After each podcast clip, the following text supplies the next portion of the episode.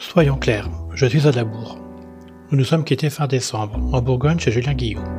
Comme pour tout le monde, j'étais en attente de savoir dans quel périmètre de contrainte ou liberté j'allais pouvoir et vouloir évoluer. Début janvier, la décision était prise de retourner claquer une herbise au raisin à plumes, là où j'avais effectué mon premier confinement. Puis ensuite, aller où? À voir. Une chose était sûre, presque un an s'était écoulé. Il fallait trouver une nouvelle impulsion, un nouveau dynamisme. Pif aimant papillonner, un arrêt par Paris s'imposait.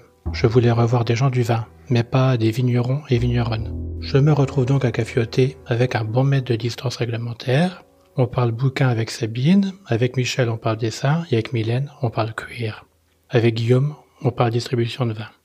Je squatte chez Étienne, on était collègues il y a longtemps. C'est d'ailleurs lui qui m'avait fait rencontrer les vignes du Maine il y a six ans je crois. Et Étienne est un jeune, mais un vieux de la vieille. Alors on se balade dans Paris, un peu angoissant, sans faire de pause café, et il m'explique le Paris du vin nature. Celui d'il y a 20 ans, celui que je n'ai pas connu, celui que je n'ai pas bu. Je profite d'être à la capitale pour une visite au cave du Panthéon.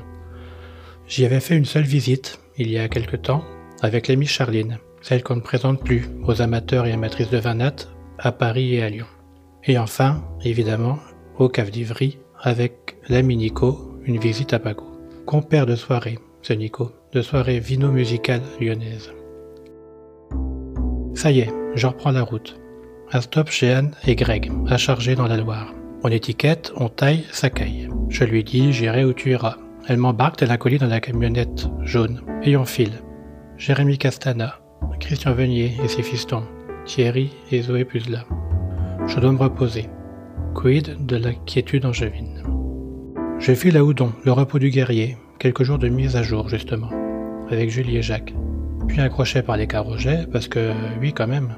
Et le plaisir de déguster une quille de gamay sans souffle de 2000, oui, c'est la date qui compte. Poitiers est dans la ligne de mire. Un arrêt chez David Landron, histoire de goûter les vins de l'année. J'appelle Antoine Sauvignon, comme le cépage. T'as pas un vigneron que je connais pas? Thomas Boutin. Et me voilà débarqué chez lui à Rochefort-sur-Loire. On taille, on sort les bois. Euh, c'est qui en face de l'autre côté de la vallée? Ben c'était ça, domaine au moine.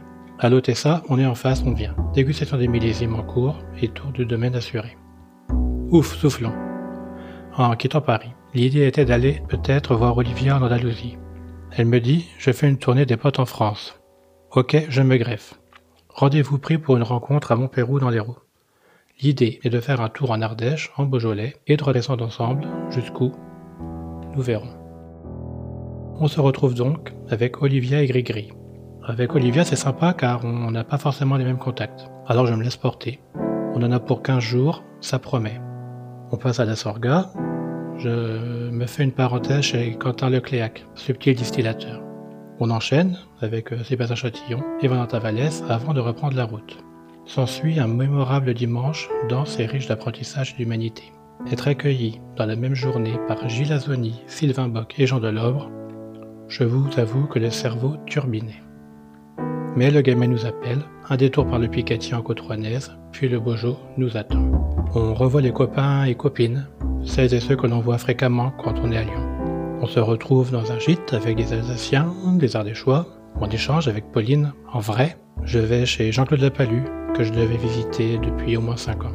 Bref, il y a de la neige, il fait froid dans les vignes de Michel Guigné, mais on est bien, la nature est calme, sereine, et enfin, on se réchauffe au caveau chez Silver. Le temps est venu de repartir. On a acté que l'Andalousie s'est compromis pour moi. Alors c'est au domaine des deux ânes, chez Magali, en Corbière, qu'Olivia me dépose. Ça fait un peu inventaire à l'après-vert dit comme ça, mais c'est un peu comme ça Immerpif en ce début d'année plein de trop brèves rencontres. J'ai un peu la tête comme une boule de flipper. Pif se laisse porter. C'est acté, je me donne jusqu'au vendange. Je vais essayer de focaliser mes rencontres sur des domaines en agroforesterie, vitiforesterie ou agroécologie. Me voilà à nouveau dans le sud.